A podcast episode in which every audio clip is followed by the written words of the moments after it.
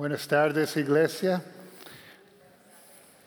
Otra vez mi nombre es Carlos Udeña, soy uno de los pastores aquí en la iglesia del pueblo y um, quiero saludar a los que están aquí y los que están también conectados en línea.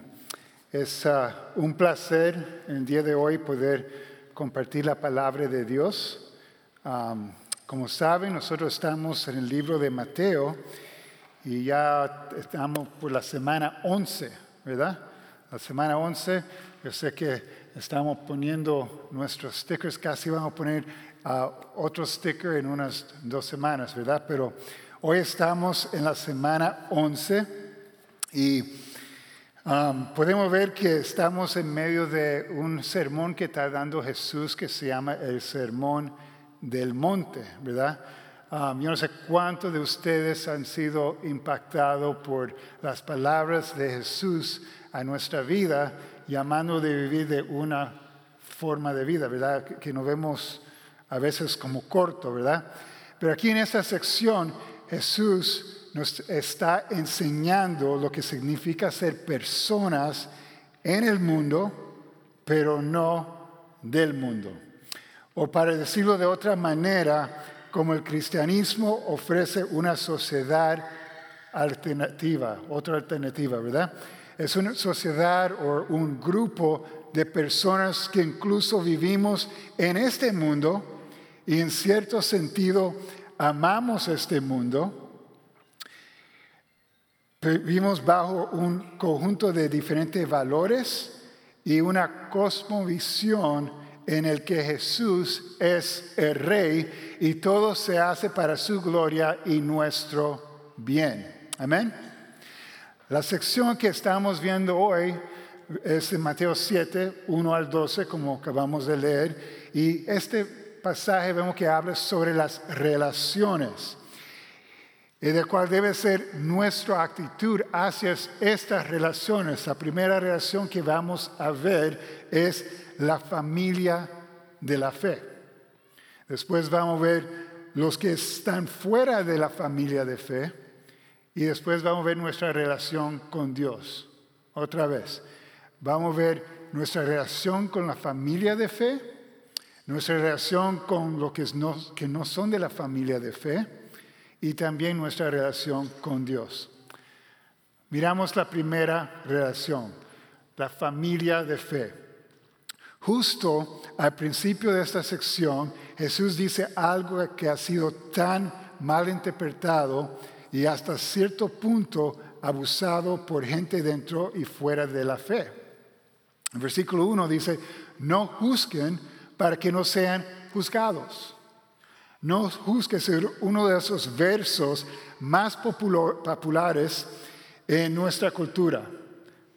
Es cosa que la gente siempre dice, no me juzgan o quiénes somos nosotros para decir que esto o, que esto o aquello está mal.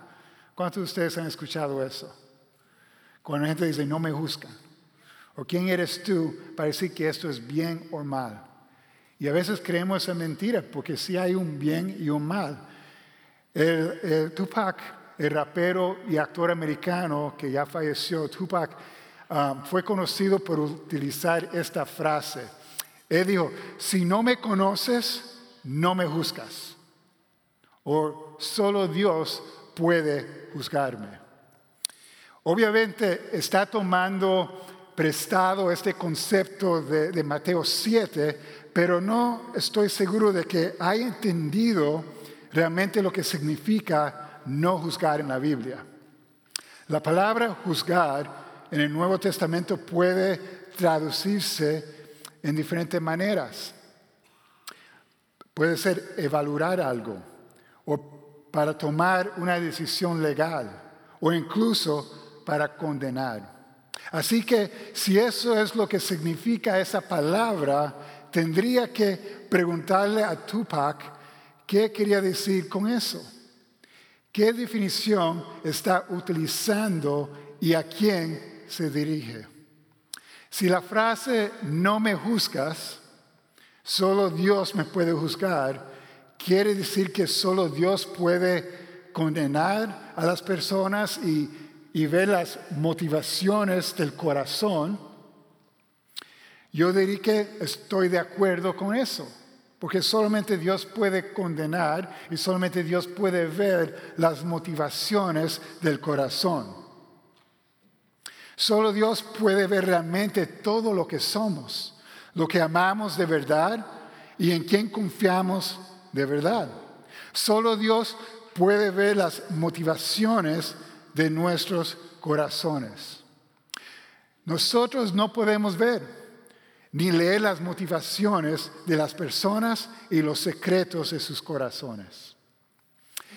Pero si con la frase no me juzgas, solo Dios me puede juzgar, quiere decir que nadie puede decirme nada, que no podemos evaluar a los demás en base a las cosas que oímos y vemos, entonces yo diré que, que no entendía lo que la Biblia hablaba de no juzgar.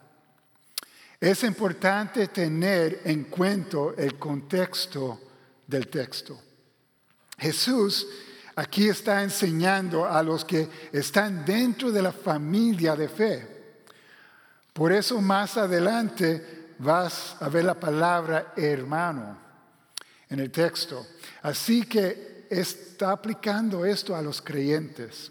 Pero Jesús no puede estar diciendo algo que se oponga al resto de sus enseñanzas. Por ejemplo, en Juan 7:24 dice así la palabra de Dios, no juzgan por la apariencia, sino juzgan con juicio justo. Eso sí estamos llamados a juzgar. Jesús no puede contradecirse. Lo que dice Jesús en Juan 7 es que dentro de la familia de fe, juzgar correctamente debe ser bienvenido, debe ser alentador, debe ser recibido, debe ser algo que nosotros debemos buscar. Entonces, quiero que, entonces, ¿qué quiere decir Jesús con no juzgar. Jesús aquí está hablando de la actitud y la disposición del corazón. Jesús está hablando de nuestra actitud y la disposición de nuestro corazón. Él llama a los creyentes a no ser hipocríticos. Hipocríticos es no convertirse en lo que siempre están buscando faltas, no ver solamente la falta de otros a costo de poder ver la evidencia de la gracia de Dios en otros. Muchas veces nosotros no podemos ver la evidencia de la gracia de Dios en otros porque estamos mirando y solamente buscando faltas. Pero nosotros tenemos que, obviamente, ver que hay faltas, pero también ver la gracia de Dios trabajando en la vida de las personas que son creyentes. Fíjate en que Jesús no nos llama a ignorar las luchas de los demás o a fingir que no pasa nada o a esperar a ver si pasa algo y la persona cambia. No, Jesús en Juan 7 nos llama a juzgar correctamente, hacer la evaluación correcta y tratar con lo que no da gloria a Dios. En Hebreos 3, 13 dice así, exhórtense los unos a los otros cada día, mientras todavía se dice hoy, no sea que alguno de ustedes sea endurecido por el engaño del pecado. El autor sabe que somos pecadores, que nos engañamos fácilmente. Y por eso nos necesitamos los unos a los otros. Nos necesitamos para que otra persona pueda decirnos la verdad en amor. No es amoroso si nosotros no confrontamos a la persona.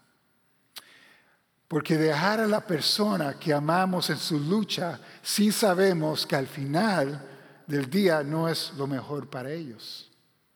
Así que una vez más, Jesús no nos está llamando a ignorar los pecados de los demás, nos llama a no ser hipocríticos y no convertimos en buscadores de falta. La pregunta entonces es, ¿cómo podemos juzgar? ¿Cómo podemos juzgar correctamente a los demás? Y otra vez estamos hablando de las personas que son de la familia de fe.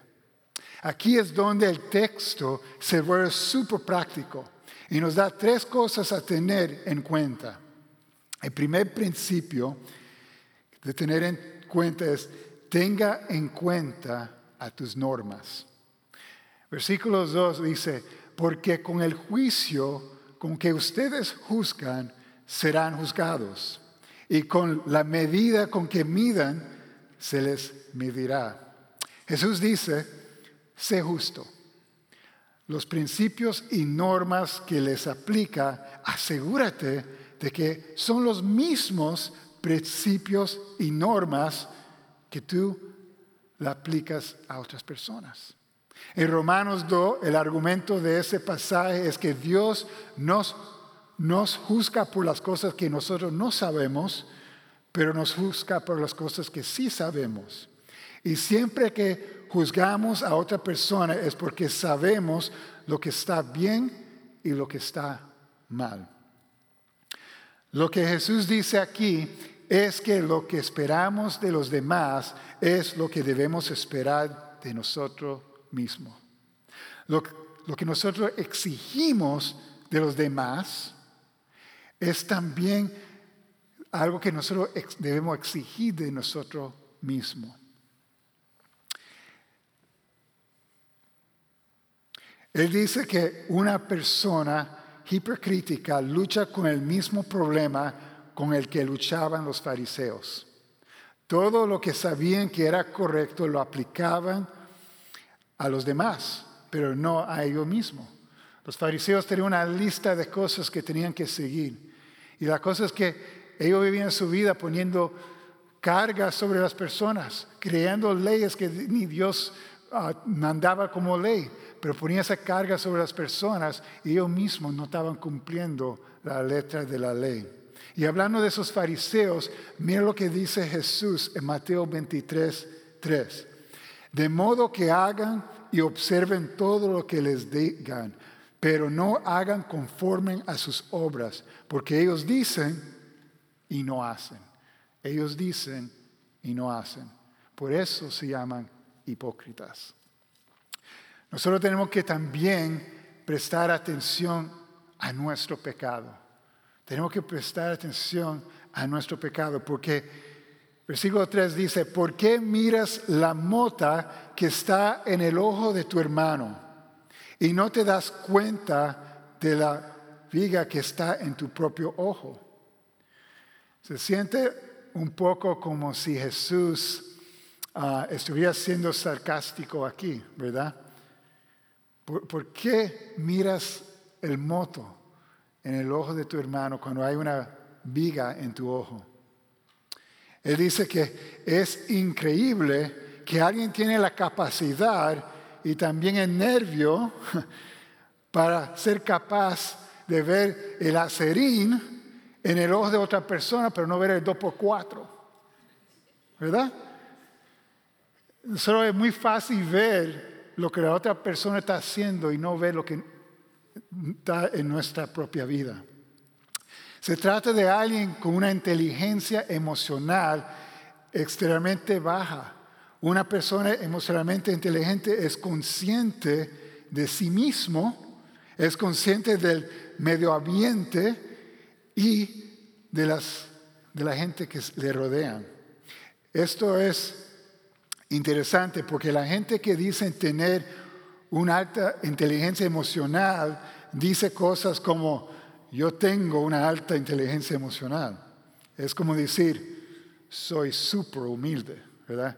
Si nosotros estamos diciendo que somos esto, realmente no somos. Es como alguien que no se ha bañado por meses, tiene la ropa hecha de trapo, apesta, y entonces te dice justo que tú te acabas de bañar, uh, bro, tú tienes peste. ¿Verdad? Esa persona no puede ver su propio ser porque realmente no, no, no, no puede verlo porque no, emocionalmente no sabe lo que está pasando, ¿verdad? El peligro aquí es que incluso si la gente está tratando honestamente de ayudarte, están tan ciegos a sus propias cosas que realmente no pueden ayudarte. Las personas que están ciegas a sus propias vidas no son buena ayuda, no son buena ayuda, no te pueden ayudar. Versículo 5 dice, hipócrita, saca primero la vija de tu ojo y entonces verá con claridad para sacar la mota del ojo de tu hermano.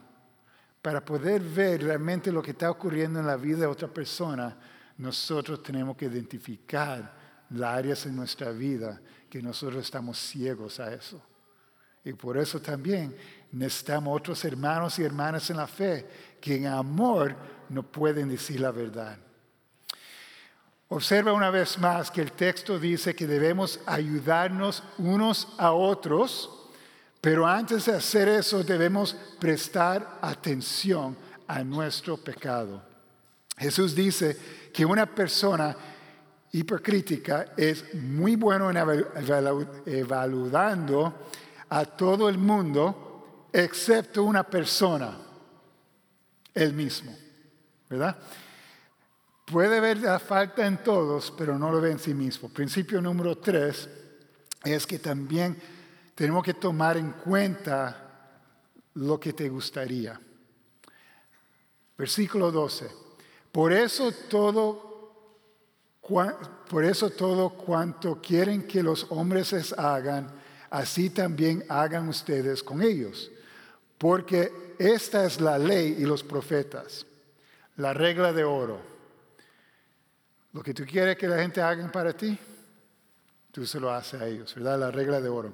¿Cómo quieres que te juzgan? Así juzgan a los demás. ¿Cómo quieres que te aborden? Así acércate a los demás. ¿Cómo quieres que te vean?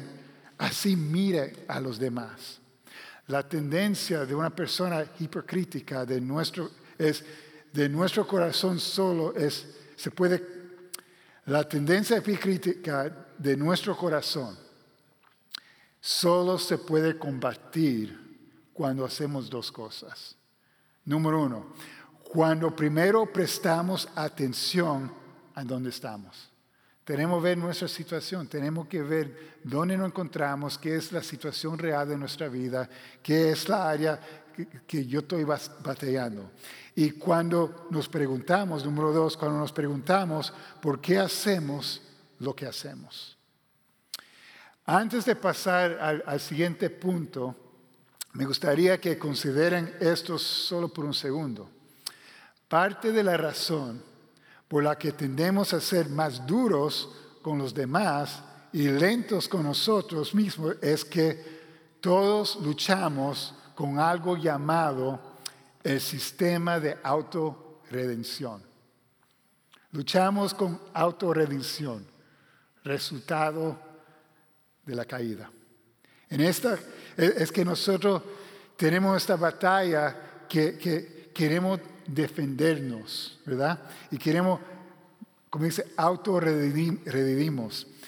Es esta cosa que tenemos dentro que debido al pecado en nosotros, en nuestros corazones, y porque luchamos creyendo, luchamos en creyendo que quién somos en Cristo, luchamos con nuestra identidad en quién somos en Cristo, y lo que ya tenemos en Cristo y tratamos de sentirnos mejor con nosotros. Tratamos de sentirnos mejor con nosotros mismos mientras nosotros menospreciamos a otras personas. En otras palabras, si la lucha con mi identidad, mi tendencia como ser humano es meterse con alguien que creo que es peor que yo, para tener la sensación de que no soy tan malo. Me rodeo, me pongo con gente que son peor que yo para que yo me pueda sentir bien.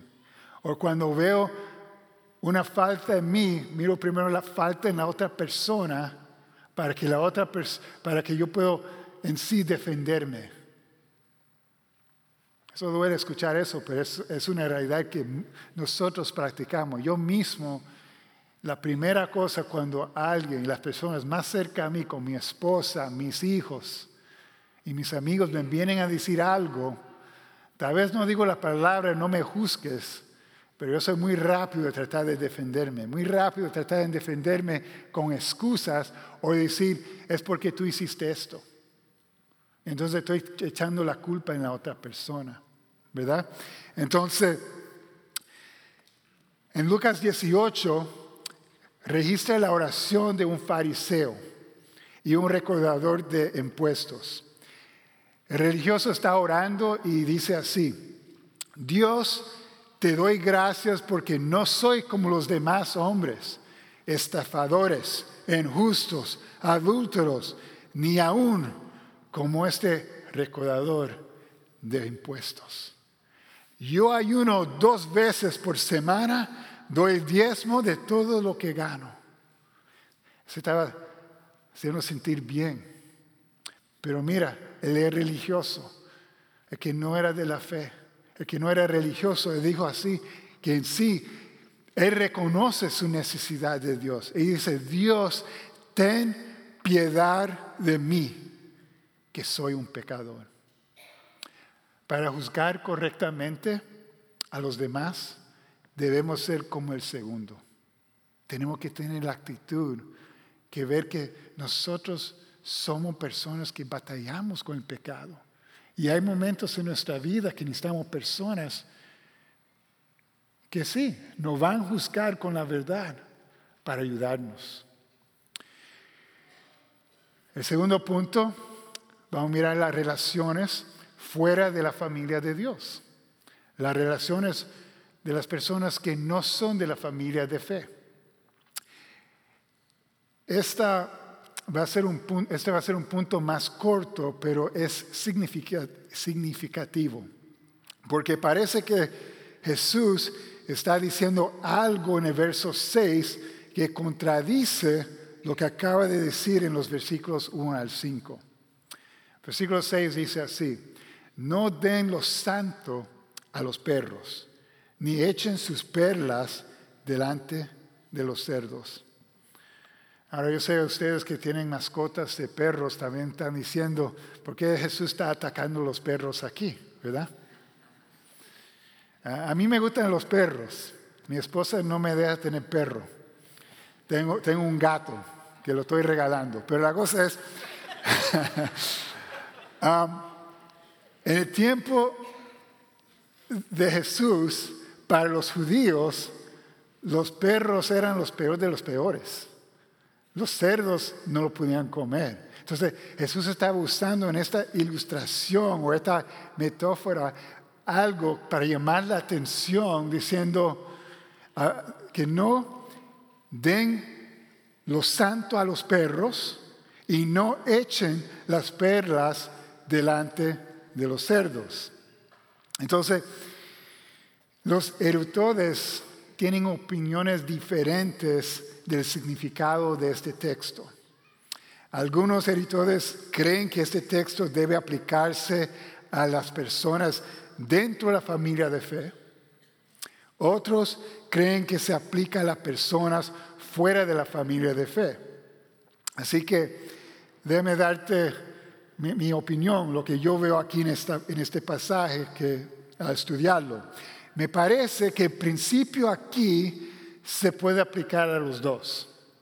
Personas dentro y personas fuera de la familia de fe. Pero es sumamente importante que aprendamos a aplicar este texto en nuestra relación con las personas que no son de la familia de fe. Así que déjame explicarte por qué. En el versículo 6 se utiliza la palabra santo, en otras traducciones usa la palabra sagrado y perlas. En el Evangelio esas dos palabras se utilizan para describir el mensaje del Evangelio y el mensaje del reino. El mensaje que dice quién es, quién es Jesús y lo que vino a hacer y realizar. Otra vez, esa perla, esa cosa santa, santo está hablando del Evangelio, está hablando del mensaje del reino. Este versículo tiene que ver con la proclamación y enseñanza del Evangelio. Cuando Jesús utiliza las palabras perros y cerdos, lo hace a modo de, otra vez, una ilustración. Lo que Jesús dice entonces es que hay algunas personas que cuando escuchan el Evangelio, lo aprecian, no lo aprecian ni lo acogen. Son como los perros, lo ven y no tienen ninguna atracción para eso, lo ven y, no se mueven hacia eso. Ah, de la misma manera, un perro no se preocupará por lo sagrado, un cerdo no puede apreciar el valor de una perla. Eso es todo. Básicamente Jesús está diciendo, los perros y los cerdos no pueden ver lo que es importante. Las personas que no son de la familia de fe están ciegos, no pueden ver el valor del Evangelio, no pueden ver el valor de la proclamación del reino de Dios. Entonces, ¿cuáles son los principios que aprendemos aquí? Creo que esto es cierto en la forma en que nos tratamos unos a otros y en la forma que tratamos a la gente fuera de la fe. Tenemos que aprender a, primeramente, examina de cerca dónde están. Examina de cerca dónde está la persona.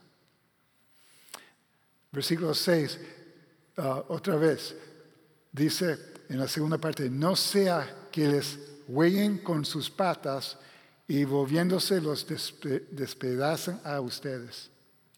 Son personas que no pueden apreciar lo que es realmente un tesoro. Entonces tenemos que mirar, tenemos que ver, es una persona que está entendiendo, es una persona que, Dios ya está obrando y, y como se le está abriendo sus ojos, su corazón para poder responder. Si el problema no es con la gente, el problema es que damos cosas que realmente todavía esas personas no pueden apreciar, todavía no están listos para recibirlos. Se trata de discernimiento. Tenemos que tener discernimiento cuando hablamos con las personas. Necesitamos discernimiento sobre cómo juzgar correctamente los unos a los otros. Pero aún más discernimiento en cómo y cuándo compartimos lo que Dios dice con los demás. ¿Que hay un momento, un lugar? Claro que sí. ¿Que a veces podemos decir mucho? Yo creo que muchas veces decimos de mucho. Y a veces decimos de muy poco. Dejamos de decir, tenemos ver, tenemos que estar atentos, tenemos que ver qué está haciendo el Espíritu de Dios en la vida de esa persona. ¿Por qué? Porque queremos que la gente, no queremos que la gente pisotea lo que es sagrado y lo que es precioso. Aquí también aplicamos el mismo principio del versículo 12. Tenga en cuenta lo que quiere. Por eso, todo cuanto quieren que los hombres las hagan, así también hagan ustedes con ellos, porque esta es la ley y los profetas. En nuestra relación con otras personas, con personas que no son de la fe, debemos tratarlos de la misma manera que nos gustaría que ellos nos tratan a nosotros. Si queremos que la gente sea amable con nosotros, entonces seamos amables con la gente. Si queremos que la gente sea paciente con nosotros, debemos ser, ¿qué? Paciente con las personas. Si queremos que la gente razone con nosotros, entonces también tenemos que razonar con la gente. Mira, como cristianos no, nos acosamos a la gente con el Evangelio, debemos invitar a la gente el Evangelio. No es atacarlo, no es darle por arriba con la Biblia, no es atacar con el Evangelio, pero es invitarlos a lo que dice la palabra de Dios las buenas nuevas.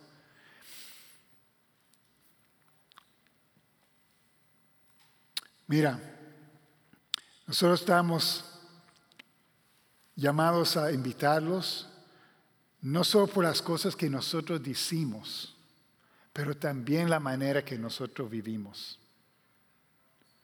Tal vez hay algunos aquí que ustedes vieron la vida de una persona y después cuando esa persona le habló del Evangelio, ustedes pudieron ver o estaban atentos porque ustedes vieron algo en la persona que lo que ustedes deseaban.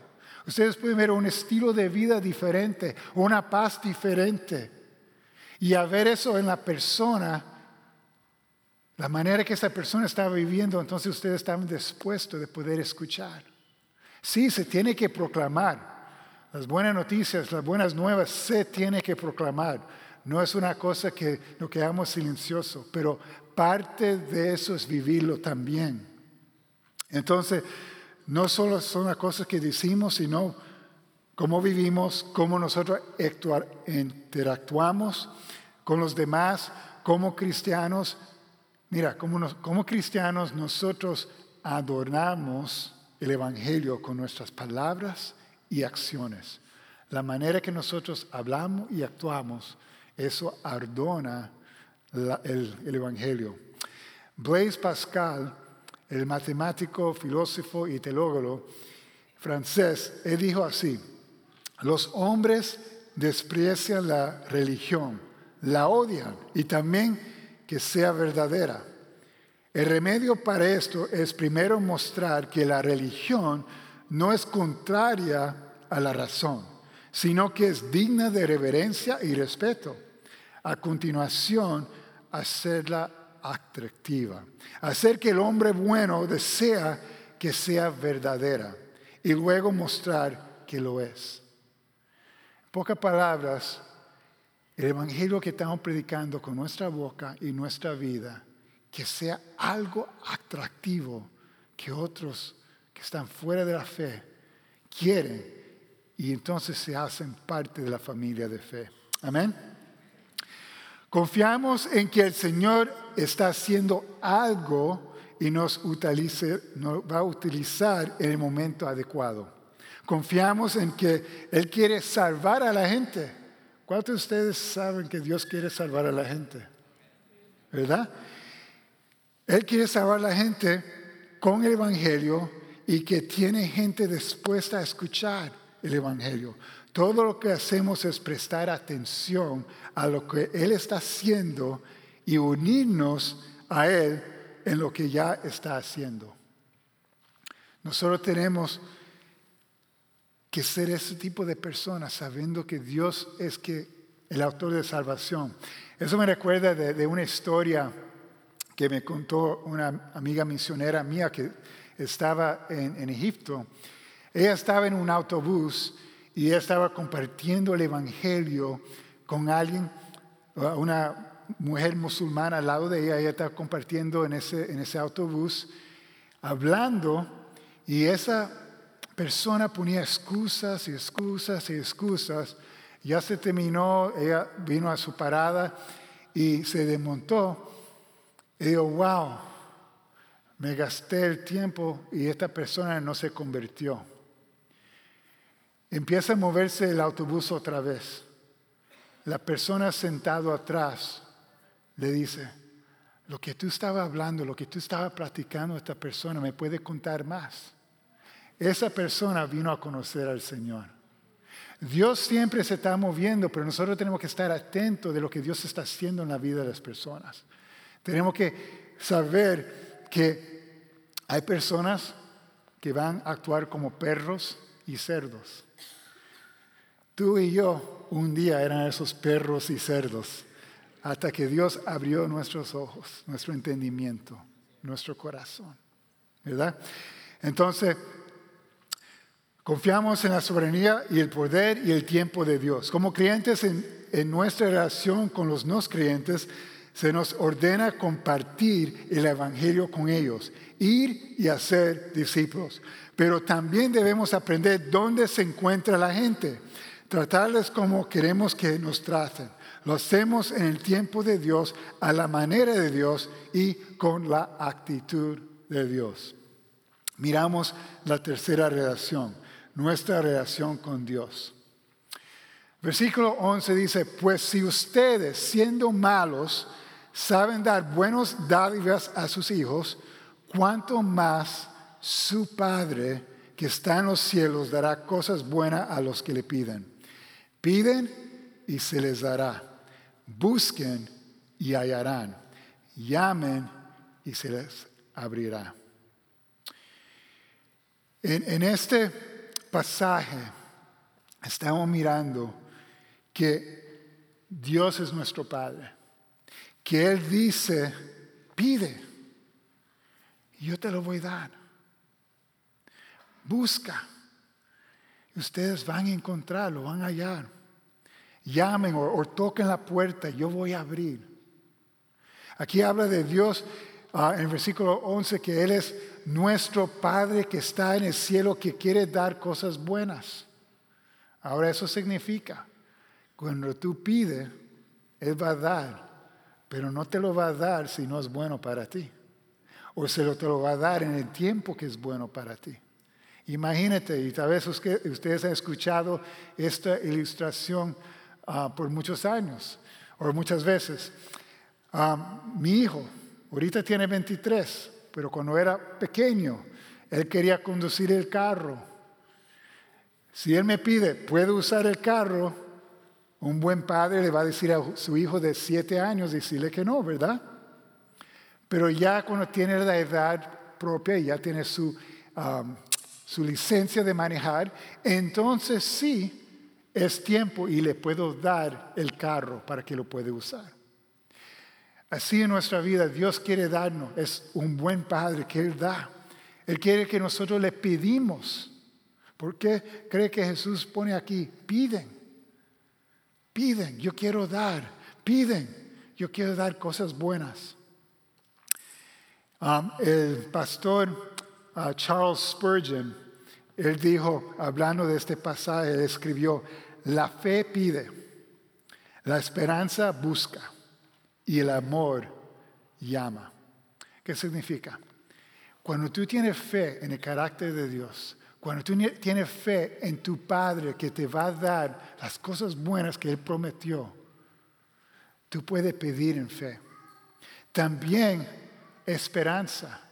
Tú puedes esperar que Dios le va a encontrar. Si tú vas a buscar, lo va a encontrar, porque promete. Y eso es parte de su carácter también. Y eso nos da esperanza. Imagínate tratando de buscar sin esperanza. Ayer mi hija me llamó, ella estaba tratando de encontrar su, su AirPods y miramos a ver dónde se encontraba y se encontraba en otro sitio donde ella no estaba. Y ella ya lo vio por perdido. Y yo, recordando una cosa que le enseñó mi mamá hace años, ella oraba por todo. Yo a veces digo, mami, vamos a buscar las llaves. No, no, vamos a orar primero. Pero mi mamá me enseñó eso, de pedir y orar. Entonces, yo le dije a, Tiffany, vamos a orar. Oré con ella y también le dije, ¿por qué no vaya a buscar en el carro ahí? Tal vez está en el carro. Me manda un texto dos o tres minutos después, lo encontré. ¿Verdad? Entonces la cosa es, no es, eh, sí, oré con fe, pero también oré con eso ella tiene que ser más, cuidadosa, ¿verdad? pero, pero, la cosa es, ella fue con esperanza al carro. Nosotros si pedimos a Dios, podemos llegar a esperanza a Dios sabiendo que Él nos escucha, que Él está cerca, que lo vamos a encontrar. Y más que eso, nos ama, nos ama y cuando tocamos en la puerta, Él lo va a abrir. Amén. Por eso, versículo 12 dice, por eso todo cuanto quieran que los hombres los hagan, así también hagan ustedes con ellos, porque esta es la ley y los profetas. Otra vez aquí la regla de oro. Ahora, ¿por qué dice aquí la ley y las profetas? Recuerda que la ley y las profetas se resumen en dos. Amar a Dios con todo alma, corazón y ser y amar a quién? a tu prójimo.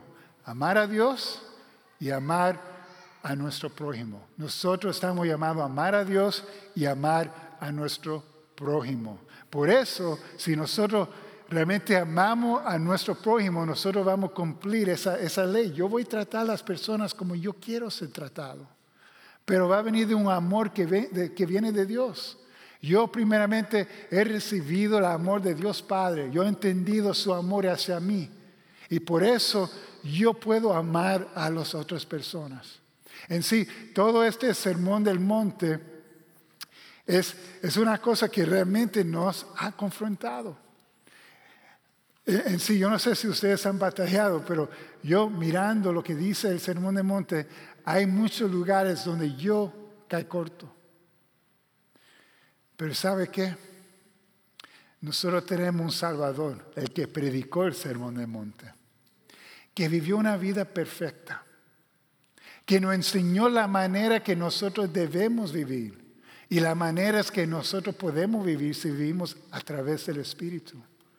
Pero también ese mismo Jesucristo murió en la cruz por mi pecado y tu pecado, para que nosotros podamos tener una relación con Dios Padre, para tener la certeza que cuando nosotros pedimos, Él nos va a dar. Tener la certeza que cuando Él, nosotros le buscamos, lo vamos a hallar. Y cuando tocamos en la puerta, sabemos que va a abrir la puerta. No solamente va a abrir la puerta, pero nos invita a cenar. Amén.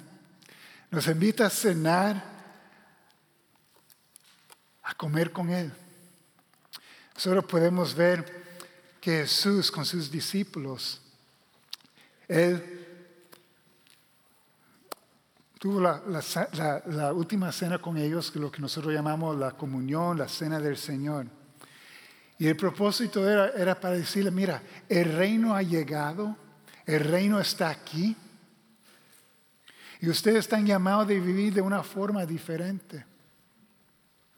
Yo he dado mi cuerpo, yo he dado mi sangre, para que ustedes puedan sentarse en la mesa conmigo. Nosotros hablamos de tres um, relaciones en el día de hoy. Hablamos de las relaciones de que son de la familia de fe. La comunión es solamente para esas personas que han puesto su fe en Jesucristo como Señor y Salvador de su vida. Solamente para esas personas que han confiado. Esas personas que ya no están actuando como perros ni cerdos Personas que han visto el precio, o vamos a decir, el tesoro grande, la perla. Tal vez tú estás sentado aquí hoy y tú has escuchado todo eso y tus ojos, tu corazón ha respondido. Y tú dices, yo quiero esa perla. Yo quiero ese tesoro. Yo quiero ser parte de la comunidad de fe parte de la familia de fe. Hoy mismo abre tu corazón. So, si tú eres parte de la familia de fe, esta copa, este pan es para ustedes. La Biblia lo llama examinar nuestro corazón. So, yo le invito a tomar unos momentos para mirar si hay algunas áreas en su vida que tiene que pedirle perdón a Dios. Tal vez hay algo que tú tienes que pedirle perdón a otra persona, entonces haga en mente que voy a hablar, voy a llamar, voy a escribir a esa persona para pedirle perdón. Pero tomen momentos tú y Dios hablando solo.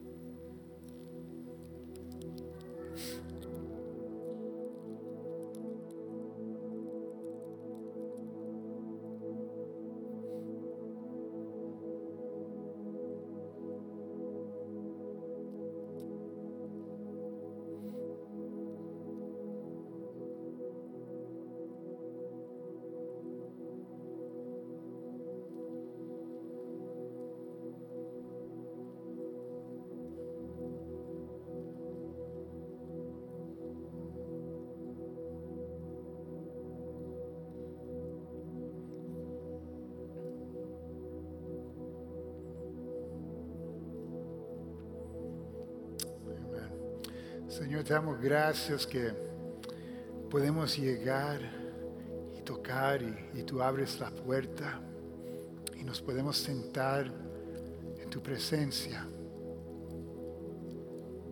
y compartir esta cena contigo, así como tú hiciste con los discípulos. Así dice la palabra de Dios.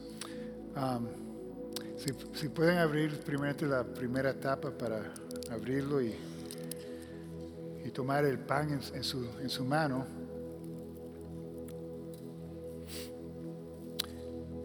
Dice así, el Señor Jesús la noche en que fue entregado tomó pan y después de dar gracia lo partió y dijo, esto es mi cuerpo que es para ustedes. Hagan esto en memoria de mí. Participa del cuerpo de Cristo.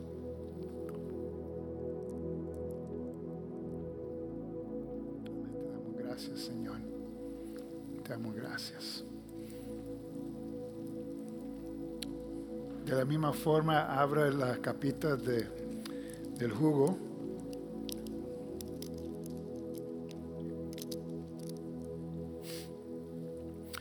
Jesús dice, de la misma manera tomó también la copa después de haber cenado, diciendo, esta copa es el nuevo pacto en mi sangre. Hagan esto cuantas veces le beben en memoria de mí. Participa de la sangre de Cristo.